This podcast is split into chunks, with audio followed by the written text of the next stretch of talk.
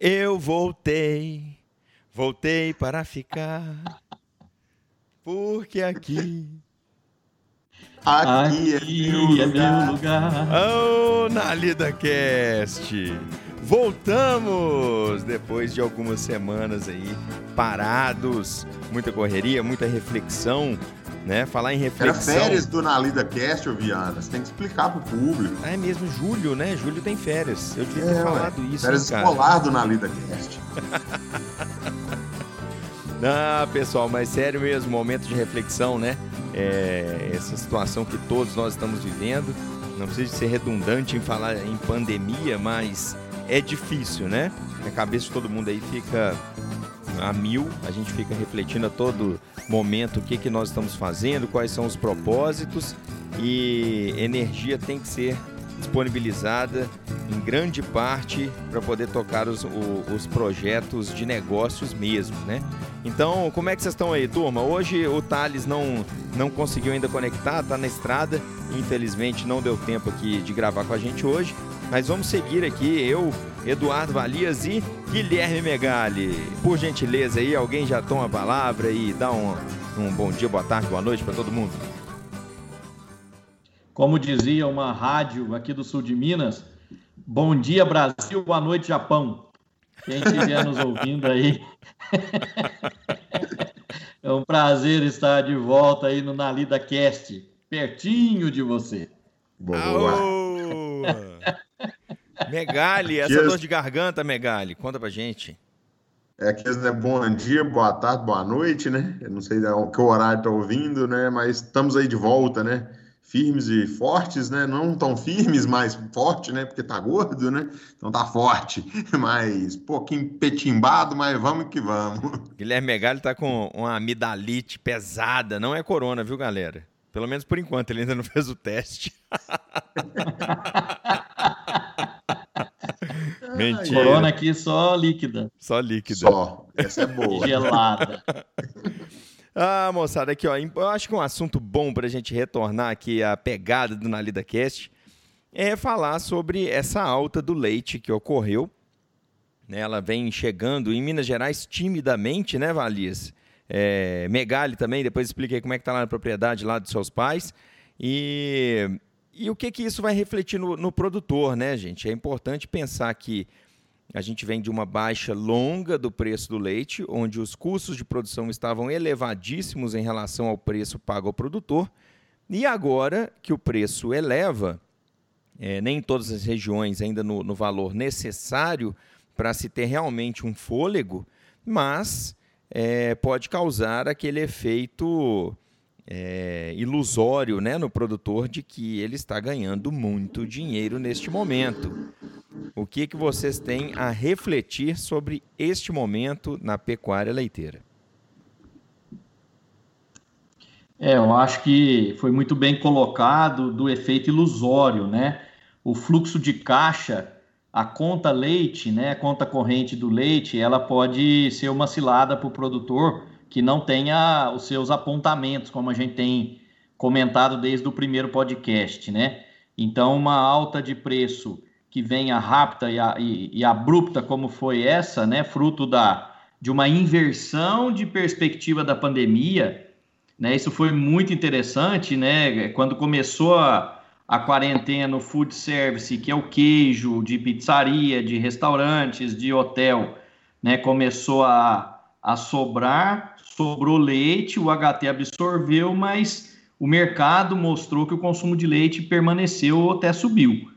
Né? Isso junto com a alta de dólar inibe a importação, mercado enxuto, né? A grande lei que existe em todo o mercado da oferta e demanda trabalha. Nesse momento, nós temos uma demanda e pouca oferta. A pouca oferta, nós temos que lembrar que é fruto do aperto que o produtor estava passando lá atrás, né? E não é o lá atrás, né? Ali atrás, né? Alguns meses. Então vem essa alta de preço, o fluxo de caixa melhora, sobra dinheiro. Será que está sobrando? Né? Então o ponto é não se iluda mesmo com isso, tenha tudo em mãos, não é hora de afrouxar na visão de custo. Os custos estão altos, né? Custo de alimentação não está barato. O custo que é o principal custo dentro da fazenda, né? E se pegar a alimentação de todos os animais que comem na fazenda, não só as vacas em lactação, esse custo não está barato. É só comparar com o ano passado e ver que tudo pode mudar muito rápido. Ter atenção a isso, né? É muito bem colocado, né, Valias? E no nosso dia a dia no campo, né, é, a gente vê que com o leite subindo aumenta bastante a demanda aí para a gente fazer dieta a campo, né? Produtor ligando, não, que eu preciso de aumentar a produção.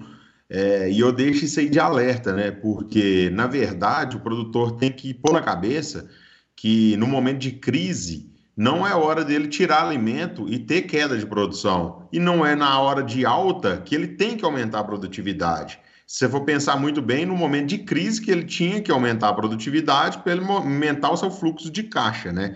É, então, me peguei muito nessas últimas semanas com o produtor ligando, querendo puxar muito volume de leite. E eu sempre conversa com eles, oh, gente, vamos fazer o seguinte, vamos fazer um, um, um planejamento para o ano. Por quê? Para você estabilizar a sua produção e você não ficar quem no mercado, ah, porque o mercado está subindo, você vai subir, porque está baixando, você vai baixar. Não, então isso também gera um desconforto muito grande para o laticínio porque o laticínio não dá conta de trabalhar sem uma projeção de quanto de leite ele vai ter no decorrer do, do, do ano, né? E muitas vezes o produtor só reclama do laticínio, mas tem que se colocar no lugar do laticínio, porque imagina, o, o laticínio tem uma planta lá para um milhão de litros de leite dia, chega no momento lá da entre safra, cai para 500. Quanto que não força também o laticínio, o custo dele subir com a indústria parada, né? É igual a máquina. A máquina, o laticínio é uma máquina, ele só dilui custo com produtividade no máximo, né? E isso tem que ocorrer também dentro da propriedade rural. Então, peguei fazenda demais me ligando, Guilherme, vamos puxar, quer comprar polpa cítrica, o pessoal não está fazendo conta. É, caroço de algodão, os subprodutos, igual você deixou bem colocado, subproduto vem acompanhando é, o produto, né, é o milho, a soja, os subprodutos deles, da proteína e da energia, vem acompanhando. Então, muitas vezes estão inviáveis e o produtor não está fazendo conta. Ele quer dar para o animal e puxar leite, sem ver se realmente está se tornando lucrativo ou não, né? Vai lá, Galaviano. É, essa situação é, é, muito interessante, você colocou, Megali, porque eu estou vivendo esse, esse pensamento na fazenda e antes da gente iniciar a gravação, a gente estava no bate-papo nosso aqui, eu falei, ó, vou perguntar para você e para o Valias algumas coisas aí para ver se eu consigo eh, ter um direcionamento, saber se eu estou no caminho certo, né?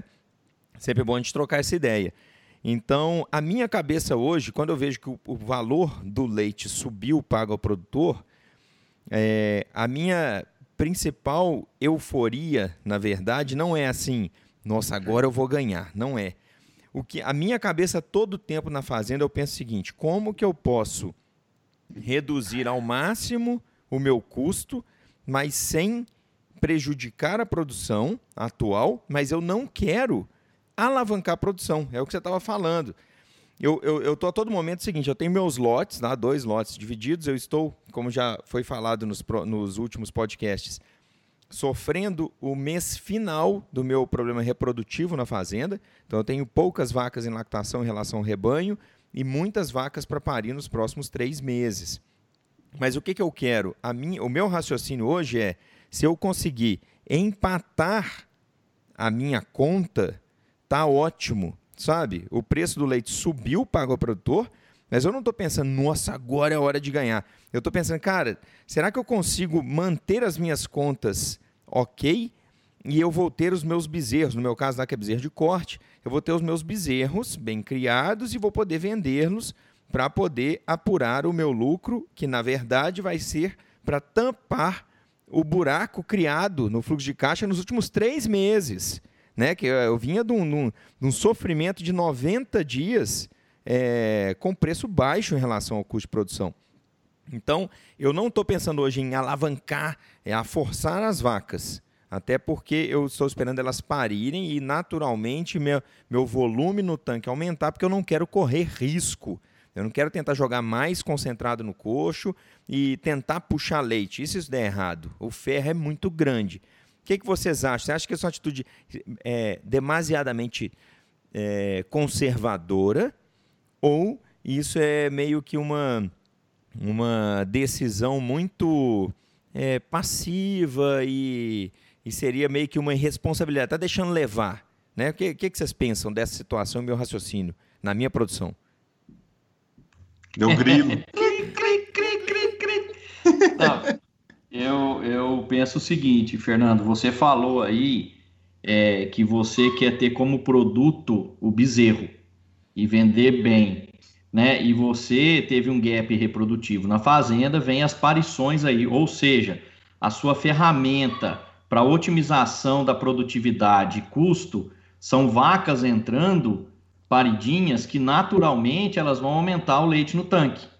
Né? Então você tem uma projeção de aumento de produção por vacas entrando, né? E que como nós já estamos em julho, final de julho, começo de agosto, isso não é o que acontece na maioria das fazendas, né? Que a estação de parição já foi, então agora tem um resíduo de parição. Então isso aí, cara, eu acho que o exemplo é fantástico. agradeço pelo pela provocação, porque qual é a estratégia de cada sistema de produção, de cada fazenda? Qual é a situação de cada fazenda? Qual é a projeção para os próximos meses? Qual é o risco? Né? O mercado de leite ele é muito volátil, né? Ele não tem uma projeção de preço de longo prazo. Então, o risco que a gente estava falando, se a fazenda resolve entrar com aumento do custo para esperar o leite e esse preço abaixa, é alto risco, né? Então, acho assim, cada um vai ter sua estratégia, né? O que, que nós estamos fazendo na operação da família. Como lá a estação de parição já já está terminando e veio o, o, saiu de um preço de leite que estava dando prejuízo para um preço que estava dando lucro, não que a gente vá fazer loucura, mas melhoramos a divisão de lote, mais cuidado com a alimentação para a vaca que merece, fazendo conta. Paga a conta ou não? Não paga a conta, bicho? Muda. Né? Então, acho que cada um vai ter uma forma de diluir seu custo. O que eu acho importante dessa discussão aqui é não perder a visão de custo. Sabe? Porque reduzir custo, você aumenta o lucro. É, é conta. Né? E nessa ilusão que o Megali falou muito bem, né? De, de puxa, não é porque o meu vizinho está usando tal coproduto existente no mercado que eu posso usar também sem fazer custo sem fazer a conta de quanto ele vai me trazer, sabe? Então, acho que cada fazenda tem a sua estratégia. Eu não vejo que a sua estratégia esteja errada no seu ponto de vista, sabe? E, e você vai ter uma condição de aumentar o leite da forma mais barata do mundo, que é vaca parindo, né? Então, acho que isso é muito bom. Me conforta, viu? De certa forma, estou vou dormir mais tranquilo hoje. Não, mas isso mas foi é conversado, Vian. A gente conversou aí semana passada que foi isso, né? Que acabou que aquele vazio que você teve, né? Foi esse furo reprodutivo, acabou que por um lado ele foi positivo, né? Porque esses animais vão começar a entrar em produção justamente na hora do pico de preço, né? Então, aquilo que na verdade a gente vai pegar que você teve de furo, de perda naquele período, você vai ter, querendo ou não, uma recuperação dele agora, né? Porque o volume vai aumentar consideravelmente com os custos mais ou menos fixos ali dentro da propriedade, né? É, então aquilo foi a estratégia, foi não foi planejada para acontecer, mas aconteceu na hora boa, né? Vai acontecer essa entrada da, do número de animais recém-paridos agora, né? Então é, o... é, uma estratégia que funcionou. É o que a gente vem conversando aqui na Fazenda, que é, é o acertou sem querer. É o que a gente está tentando. Mas sabe o que é difícil? É que a gente está tentando acreditar que é o acertar sem querer, sabe? Porque a porrada, cara, foi muito grande. Foi muito grande. Esse mês foram três meses de prejuízo operacional, onde o caixa eu tive que pagar agora. Sabe? No terceiro mês é que o meu caixa fez assim, ó, sugou tudo, sabe? Eu esperava que isso acontecesse. Você fica com aquele sangue frio, você tá com aquilo no papel, mas você ainda fica sempre preocupado, né? Então hoje eu estou vivendo o, o meu, né, nem o fundo de piscina, né? Que seria o quando a gente fala em fluxo de caixa, que seria o que eu estava prevendo, é tá abaixo, sabe? E, e tendo que fazer algumas alguns malabarismos. É, inclusive malabarismos que eu estou fazendo, que é, é o que é mais difícil no negócio que eu vejo, é no momento onde você está com problemas de caixa, né? Você teve que sangrar o seu caixa, você sabe que é, sem querer, a gente acertou, vai ter uma reprodução, um aumento natural, como o Valias disse, no, do leite no tanque, né, o volume do leite no tanque é, nos próximos meses. Ou seja, a gente vai acertar um período de melhor, de melhor preço. É, eu, te, eu tenho um grande problema que é eu estou tendo que investir em estrutura na fazenda, sabe? E isso foi inadiável. Então, assim, eu tive que, como eu vou ter aí nos próximos três meses, eu tenho em torno de 70 vacas parindo, sabe? É muita coisa. É, eu estou falando em quase metade do meu rebanho.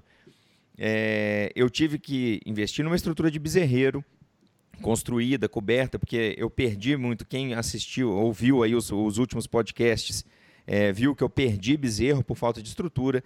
Eu tive que comprar máquina de, é, em decorrência ao, ao, tipo de manejo que nós escolhemos, que é a colheita do capim verde, é, ensilagem do capim. Eu tive que me preparar para isso. E entre várias outras coisas. Estou comprando agora balança para colocar debaixo do brete, porque eu quero começar a pesar os bezerros, já que o meu negócio, o lucro vem dos bezerros de corte, eu preciso de apurar qual foi o ganho médio diário desses bezerros, qual vaca me dá um ganho médio diário maior né, no bezerro dela, para eu investir nessas vacas, até apurar depois na hora do descarte. E aí que vem aquela situação, né? Você vivendo um problema, um fundo do fluxo de caixa e tendo que fazer um. É, é, eu já estou fazendo aportes é, é, é na fazenda é, pessoais, teve que misturar a conta, foi inevitável, e eu estou aguardando o resultado de liberação de crédito rural para poder é, bancar essas operações, que eu sei que ao longo de dois, três anos, que é o período que a gente paga, é, eles se, esses investimentos se pagam tranquilamente. Mas e a cabeça, né, turma? A cabeça de você saber que você está vivendo um problema de caixa agora, custo alto, o preço lá vai melhorando, mas você ainda está investindo, ou seja, você está pisando no acelerador e o pneu do carro está furado, né? Então, como é que a gente trabalha a cabeça com isso? Para falar sobre isso, Thales Leles acaba de ingressar aqui na nossa, na nossa live. Live só entre nós, porque vocês já estão escutando offline. Thales Leles, sem saber o assunto, yeah. sem saber o assunto, sem saber de nada, eu quero que você faça uma citação. Minha citação, cara? Puta. Caraca, meu amigo. Nossa senhora. É, não sei. Não faz sei. uma geral, faz uma geralzona. Ó, Continue, continue fazendo, persista sempre. É, ontem eu tentei fazer um queijo, deu errado, então hoje eu tento de novo e vamos lá, né? Muito bom, muito bom. Palmas, Thales Não faz isso comigo, cara. Bem-vindo, Thales Leles. Oh, valeu, cara. Valeu. Eu ia falar que eu não conhecia esse indivíduo conectou. O cara chegou um cara barbudo aí. Eu falei, não, Thales Leles, não. Não, é, é, mesmo, bar... é porque lá vai enchendo, né, cara, a cara. Eu tô aqui tentando conectar o computador também para ficar melhor para conversar. Bom e demais. aí, vamos lá. Quem vai atualizar Thales Neres do assunto de hoje? Atualiza aí. Paulo. Eu não posso, que eu já falei Thales Neres. Eu já sei o que, que é o assunto, né? Eu já sei o que é. Que é. Ah. Eu já atualizei é no Zap Zap. Preço de leite, né, cara? Isso aí tem salvado a minha pele. Mas não é o preço de leite. O que a gente está discutindo, Thales, é que o aumento no preço recebido pelo leite, que ele não mascare a, a percepção de custo, por exemplo, né? Que os custos de alimentação, por exemplo, estão, estão bem mais altos do que no ano passado. Né? Então, assim, uhum. não é porque o preço do leite está bom que a gente tem que afrouxar. Né? então, certeza. uma medidazinha como é, quanto está custando o litro de leite produzido versus a dieta, né? quantos centavos a dieta custa por litro de leite produzido, é um indicador muito legal, cara, e ele mede de uma forma rápida e segura a saúde do negócio ali, né? Então, se ele tá, o preço do leite em alguns lugares subiu 40% em dois meses. É. é. um aumento muito expressivo, né? Mas e ao longo do ano? E até agora, né? Quanto que, quanto que custou por litro de leite a dieta das vacas em lactação, por exemplo?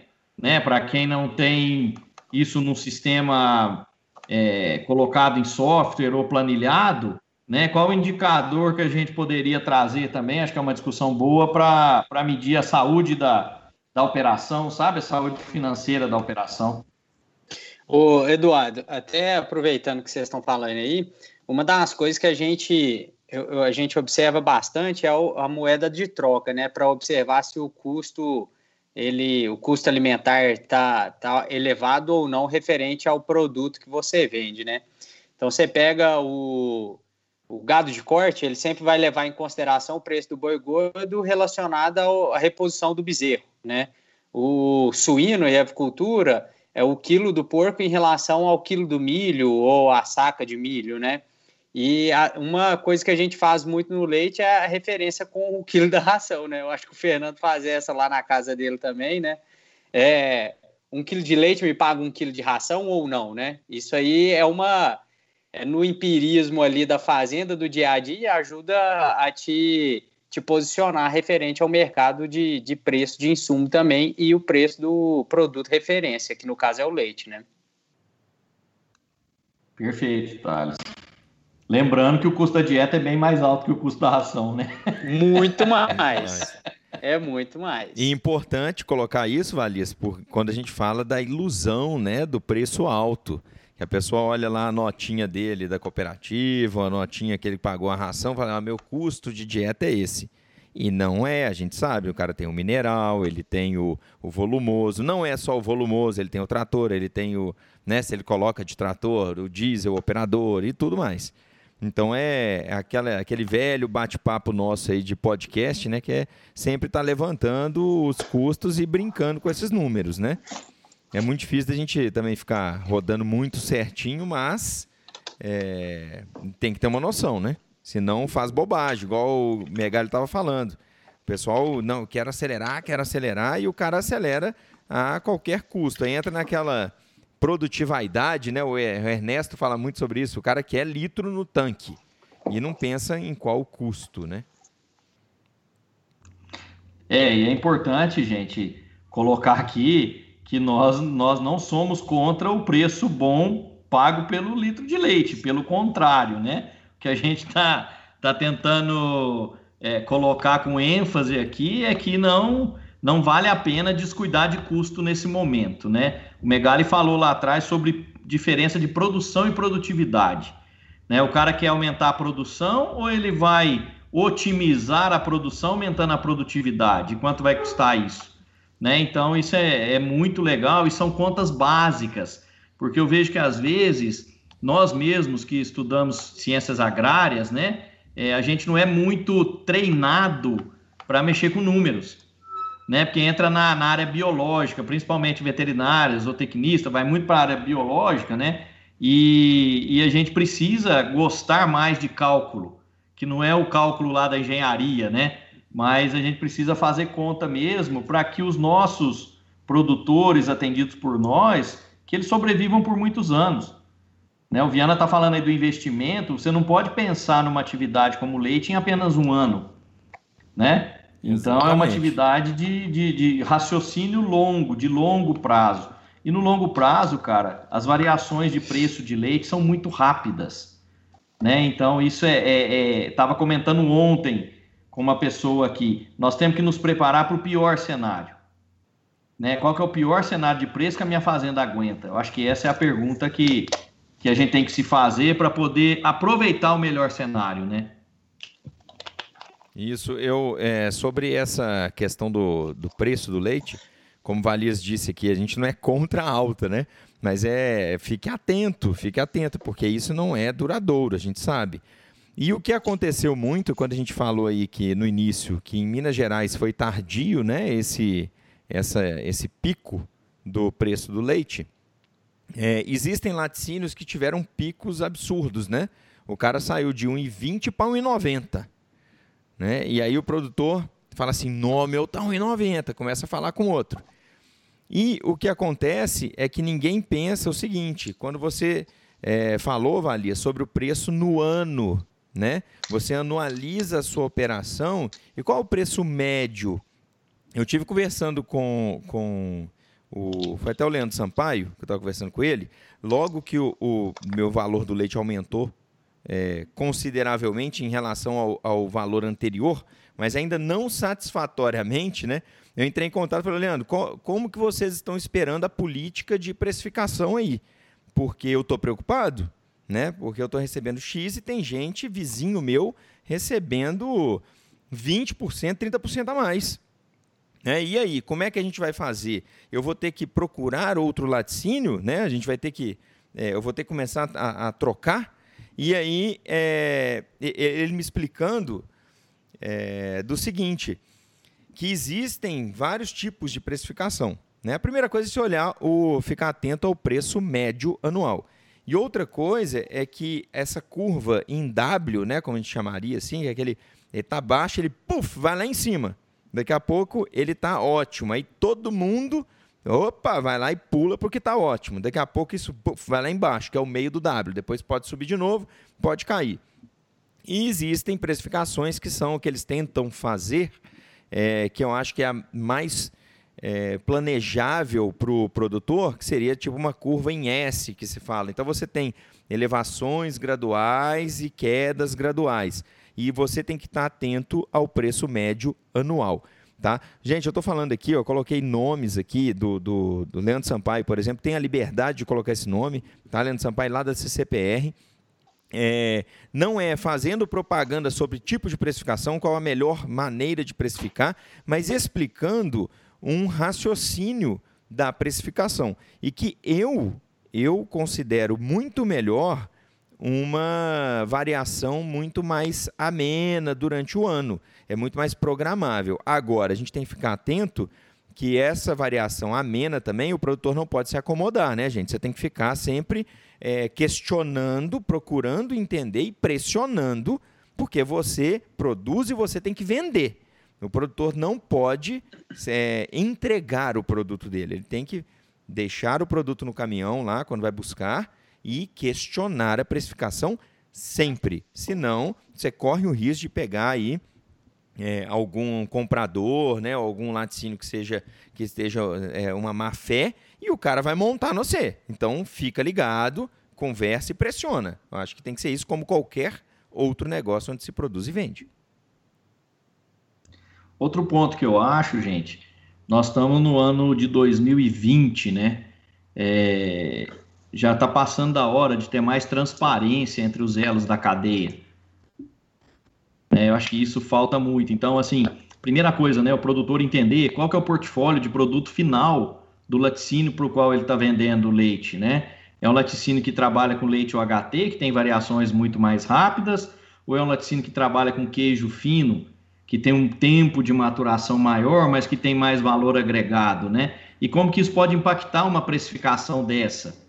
pelo portfólio de produtos do, do, do, do laticínio, sabe? Então, acho que falta essa, não só essa visão mais estratégica, que é só conhecer o portfólio, mas mais transparência, que consiga colocar na mesa né, uma oscilação de preço no produto final do laticínio também. Né? Porque normalmente a gente que está na produção, é, você tem seus custos, quando tem o um custo é aberto, não, ninguém esconde custo de leite do laticínio né? Se o cara pergunta. Agora, por que, que não, não quero saber o custo da indústria? Mas, puxa, qual que é o grau de variação deles? O que está acontecendo realmente? Né? Porque falta confiança, cara. E não existe relacionamento duradouro sem confiança, nem em amizade, nem em casamento, nem em namoro e nem em negócio. Né? Então acho que falta transparência para ter confiança, sabe? Muito bom. É, eu achei legal aí o Fernando colocar o, o Leandro Sampaio na jogada, porque é um cara que até merecia né, participar aqui da, da nossa conversa, porque é um cara muito tranquilo, né, Fernando, de lidar, e é um cara que te deixa. É, ele, pelo menos, te passa essa confiança, sabe, na hora que você conversa com ele. Eu gosto Sim. bastante do Leandro também. É, uma das referências, Eduardo, que eu vejo muita gente usar é o preço do, do leite no mercado externo também, né, como balizador. Ah, quanto que está o meu leite em dólar? É, será que esse preço de leite em dólar, ele realmente serve para a gente também, cara? Qual é a opinião de vocês em relação a isso? Ô, Thales, eu acho assim, o Brasil é um país continental que a gente não tem uma, uma padronização de sistema de produção. Então, leite em dólar pode ser alto ou baixo, né, dependendo do sistema de produção, como leite em real também. Eu acho que é um indicador de competitividade do país. Né? Então, assim, Nova Zelândia produz barato, né, leite a pasto, mas você vai ver a genética do gado é padronizada, sólidos altíssimo, manejo bem feito, né? Então, assim, eu posso me comparar com a Nova Zelândia, ou com a Europa, ou com os Estados Unidos como país, né? Então, eu acho, eu acho que o difícil desse indicador é isso. Acho que numa visão estratégica de país, sim, né? Que a competitividade é global. Agora, em visão de sistema de produção, eu acho que nós estamos longe de poder fazer isso, sabe? Eu acho que nós tínhamos que ter indicadores nacionais né, por região, por tipo de, pro, de produção, para poder chegar. Mas o país, cara, é um, é um continente, né, com diferenças culturais, com diferenças de, de... Qual é o sistema de produção brasileiro no leite? Não tem, né? Não tem. São né? vários. É híbrido. Então, como que eu vou comparar, né? É, então, sabe, eu acho que nós estamos na fase de fazer o dever de casa, cara. É.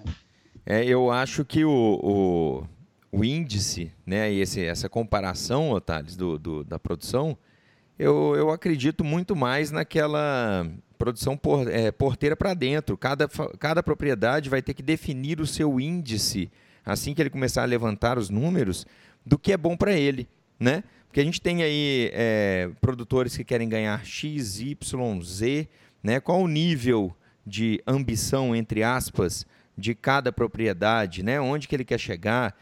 Então, se você trabalhar a relação custo mesmo de produção em relação ao preço vendido, eu acredito que como o país não tem nada homogêneo, né, é um país extremamente heterogêneo, são vários países dentro do Brasil, então você tem climas extremamente diferentes, onde vão ser propícias é, atividades diferentes. O meu método não funciona no Rio Grande do Sul, né, o do Rio Grande do Sul não vai funcionar lá na, no, na Salvador.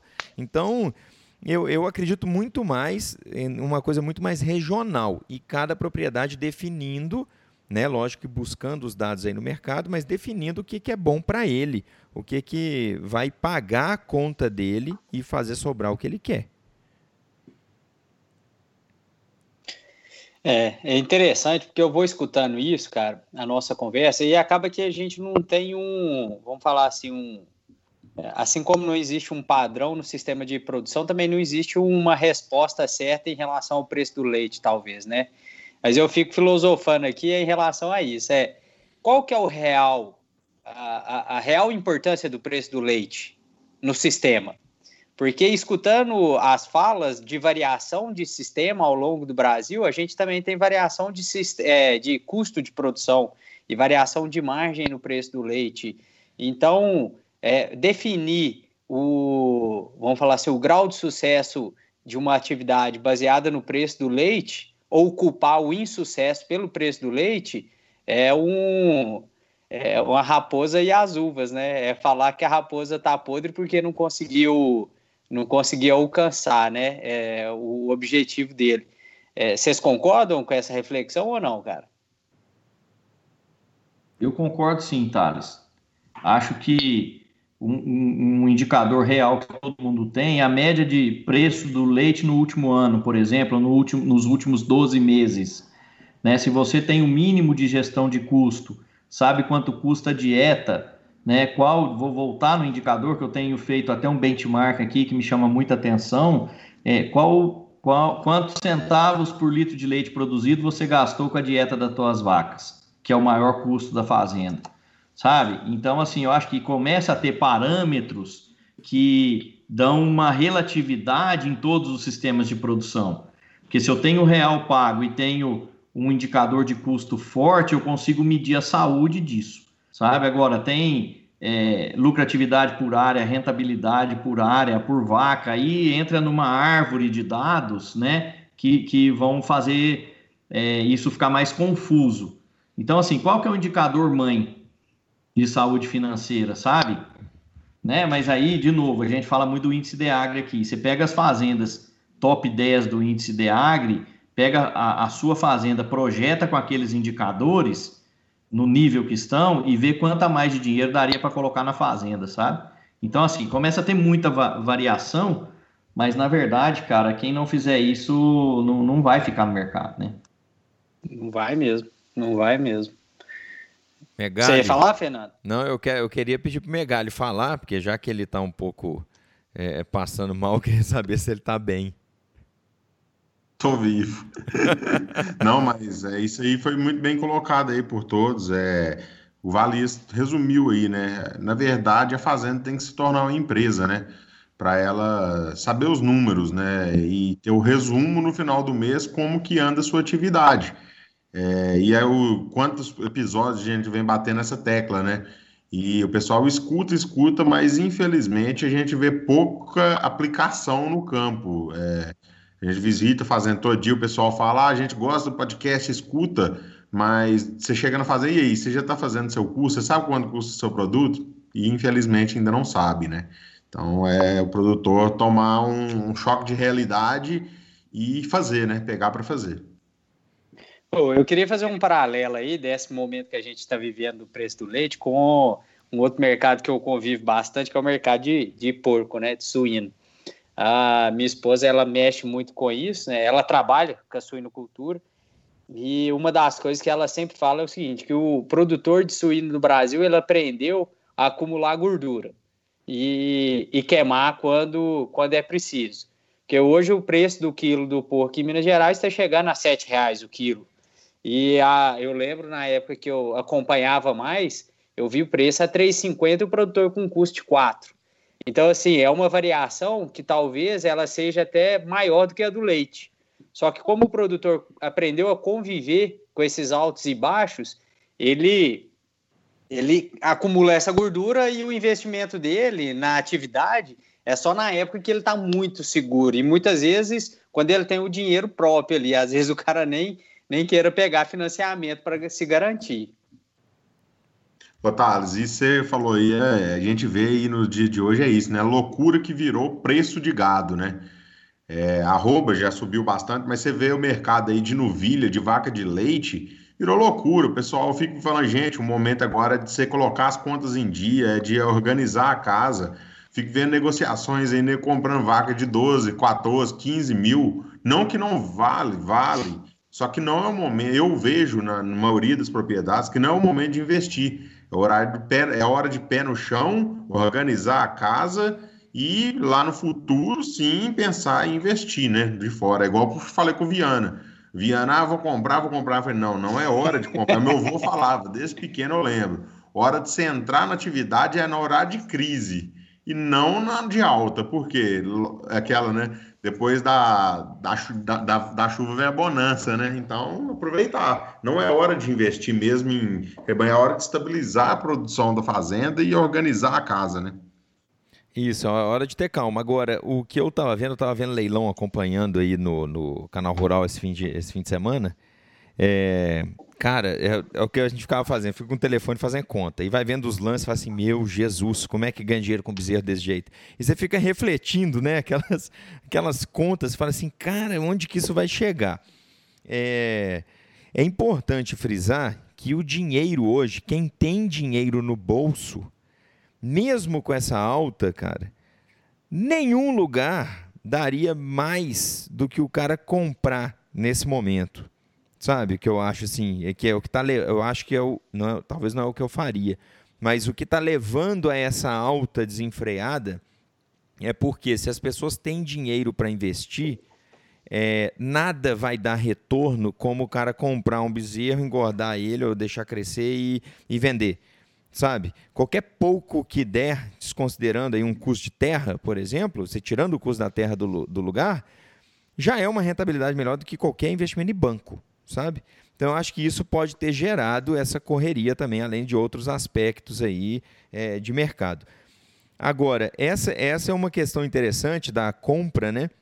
Eu estava pensando, cara, será que eu levanto um crédito e compro mais é, vacas para a fazenda? Lembrando que o meu estilo de vaca é aquele vaca, a vaca híbrida, né? Que a gente fala. É, é aquela vaca que ela, ela vai dar ali seus 10, 12 Dupla quilos de leite. É, dupla aptidão, né? Isso é bom demais. Não, serve nem para um trem nem para o outro, né? é um milagre, né?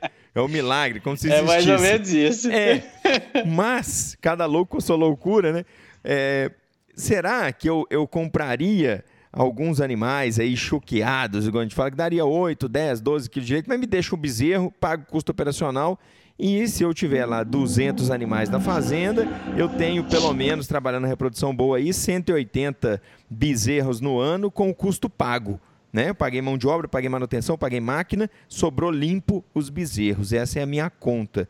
É, e eu tô pé atrás, cara. Não tem jeito. Quando eu fiquei acompanhando o leilão, falei, cara, eu vou, eu vou Sabe aquele negócio? Assim, vamos dar lance, vamos. Eu falei, não tem como, o negócio, o, não tem limite mais, né?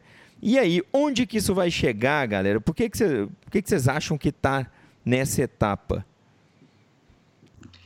Megali, só um minuto, mas só para não perder a piada, nós tínhamos um colega, né? Eu tinha um colega de uma empresa que eu gostava muito, e infelizmente ele faleceu muito novo, mas ele era muito engraçado, sabe? Dia nós chegamos numa fazenda em Goiás, Aí o, o, o, produtor falou que o gado dele era dupla pitidão, sabe? Aí o Brunão chegou num canto e falou assim para mim: Ô, oh, dupla pitidão, pouco leite, muito coice. por aí, por aí. Ai, ai. Mais ou menos por é aí. É mais ou menos isso. Mas, Fala, Megari. Voltando aí, né? É, voltando nisso aí, é o seguinte: a gente tem que ter também muito cuidado com essa fala, o seguinte. É, que quem é de fora do agro pode ouvir o podcast e achar que tudo lá vai a mil maravilha, né? Na verdade, quando a gente fala de investir, não é porque a coisa está muito boa, é porque a gente não sabe, na verdade, o que, que vai ser o dia do amanhã, né? Porque se hoje você pegar um bezerro 330, o produtor, na verdade, está tá, é, repondo o que ele perdeu no passado, né? É, a gente só fala que não deve de investir agora porque ninguém dá conta de prever o dia de amanhã, né? Vai que você compra agora 330 e é, passa aí seis meses, volta aí para 180, igual estava há poucos dias, né? Então, porque a pessoa que é de fora do agro pode achar aí, ó, eles estão aproveitando, tá explorando, é, tá aí pondo preço na carne, e não é a realidade, né? Na verdade, eu visualizo que o preço da realidade do preço do boi é onde que está hoje, nos patamares que eles estão, né? Porque o produtor também na cadeia tem que ganhar, né? Não é só os atravessadores, né? É, lembrando Mas eu concordo também... com a análise do, do Fernando, cara, de que o, o cenário em outras atividades está tão é, desolador, né? Com baixo crédito. Não, cara, tá tudo fechado, capital Thales. baixo. Tá tudo é. fechado, cara. Nunca coisa está cara... aberta é o agro. É isso Não é? Eu falo isso por, lá por casa, cara. O que eu converso, meu irmão ele é economista e ele fala muito isso. Ele fala assim: ah, cara, agora é a hora de investir, porque se der 6% ao ano a atividade, os caras estão rindo de orelha a orelha, achando bom demais, porque no banco não vai ter isso. E se você for pensar, é igual uma recria de gado, de, de gado de corte, ela é uma atividade de risco, porque você pode perder o animal, o preço da arroba varia bastante mas ela não é tão risco assim, igual algumas outras, alguns outros investimentos se que se apresentam nesse momento, né? Então, assim, eu acho que ainda assim é uma atividade que, que traz um pouco de segurança, né? E aí converge. Os investidores vão querer colocar dinheiro aqui mesmo, né? É, você tem liquidez, né, Thales? E assim, ó, quero só voltar lá no que você falou do suinocultor acumular gordura e chegar no padrão de produção, né, cara? A suinocultura está muito avançada em questão de sistema de produção padronizado. Né? Então, indicadores muito bem definidos, tamanho de leitegada, tudo né? muito bem definido. O cara pode escolher o momento de acelerar e desacelerar com muito mais segurança, tem muito mais previsibilidade. Né? O que eu acho que falta para nós na bovinocultura é isso, sabe? Essa previsibilidade. Né? E assim, o ciclo pecuário de corte ele é muito bem definido. Né? Então, nessa escassez de, de, de tudo tá acontecendo em preço de arroba, gente, porque tá faltando boi, não tem boi. Frigorífico não, é. não tá conseguindo aumentar a escala. Né? Por que, que tá faltando leite? Né? O preço tá alto. Então, enfim, é, é tudo lei da oferta e demanda, mas no nosso setor precisaria se organizar melhor para a gente poder saber quando acumular gordura e quando que né? Que, que a gordura virou manteiga e nós vamos passar no pão, né? Então, esse é o, é o ponto, né? É isso Boa, mesmo. boa, cara. Ó, Guilherme Megali nos, nos, atentando aqui, no, nos chamando a atenção em relação ao tempo. Estamos com 44 minutos corridos. Muito bem colocado sua advertência, Megalho. Eu acho que está um, um, prazo bom para essa conversa. Até porque a gente já está começando agora a falar do, do gado de corte, investimento. Então, assim, eu acho que essa, esse assunto do, da alta do leite, não se deixar levar, né? Por essa, olha, estava muito ruim. Qualquer coisa que melhora depois de um, de um cenário de guerra, né? É, eu acho que é hora de você parar, segurar as emoções refletir, raciocinar. Quem se exaltar ou ficar feliz demais nesse momento, né, corre o risco de tropeçar na frente. Então a gente tem que pensar nisso que o Thales falou da suinocultura. Se a pessoa acha que esse preço de hoje dá uma gordurinha na fazenda, segura, né? Cria um caixa, estuda a sua realidade. Né? Se acha que não dá gordura, pé no chão também, mais ainda, né? Como Valias disse, atento aos custos, fique lá fazendo sua conta. Não se deixe levar por esse aumento momentâneo que a gente sabe que vai começar a baixar. Oh, se eu posso deixar uma, uma mensagem para a turma aí, é, preço de leite ele sobe, ele desce, ele fica nessa montanha de sentimentos, montanha russa de sentimentos aí, né? Ou nos causando uma montanha russa de sentimentos, igual o Eduardo gosta de falar. Mas a gente tem que acreditar na atividade, cara, e seguir nela com, com o pé no chão e com serenidade, sabe? É, se o projeto ele foi bem concebido, se a, a estratégia está bem definida, cara, a chance de dar certo é grande. E aí, lembrando lá do nosso Michael Hutchins, que fez o trabalho durante a crise de 2008 2009 lá nos Estados Unidos. Quem se atém à estratégia tem mais chance de sair ileso lá na frente. Não vou falar ileso, né? Mas vivo lá na frente. Então é isso aí, cara. É acreditar e ter serenidade. Muito bom. Guilherme Megali. A citação do Thales Leles. Agora. Viu, né? Não faltou, não faltou. Alguém mais? Era o Megali.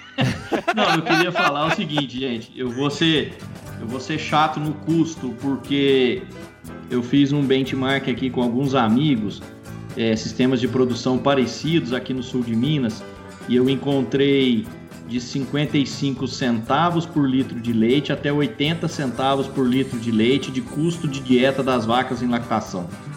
Então, para mim, esse número é muito marcante, né? Não tem dúvida de que tem outros números, tem outras coisas para fazer, mas nesse momento de fluxo de caixa positivo, é, não tira o foco do custo, não, né? Porque isso pode custar muito caro depois. Muito bom. Megali, tá ok? então tá. Pessoal, a, a, mensagem aí eu acho que fica muito clara nesse podcast, né? Então faça as contas, atente-se à sua realidade na fazenda, né? É, brigue, entre aspas, né, no bom sentido com o laticínio, com a cooperativa para quem você vende, né? Mas tente entender também o lado do outro negócio, tá? Porque podem existir é, compradores com má fé e compradores com boa fé. Agora, o preço do leite é o mercado que manda, né? O mercado é soberano. Então você precisa ficar atento ao que você tem controle, o que, que está debaixo do seu braço, os custos na sua fazenda. Então trabalhe os custos e viva tranquilo, sem ansiedade, sem investir demais em hora errada, sem né, é, é, atropelar aí, botar o, a carroça na frente dos bois. Beleza? Turma, vamos ficando por aqui agora com 48 minutos. A gente já tinha tentado encerrar com 44. e vamos dar, dar um tchau aí, todo mundo. Vamos fazer um tchau coletivo? 3, 2, 1. Tchau, tchau, obrigado. Sabia que você ia falar tchau, obrigado.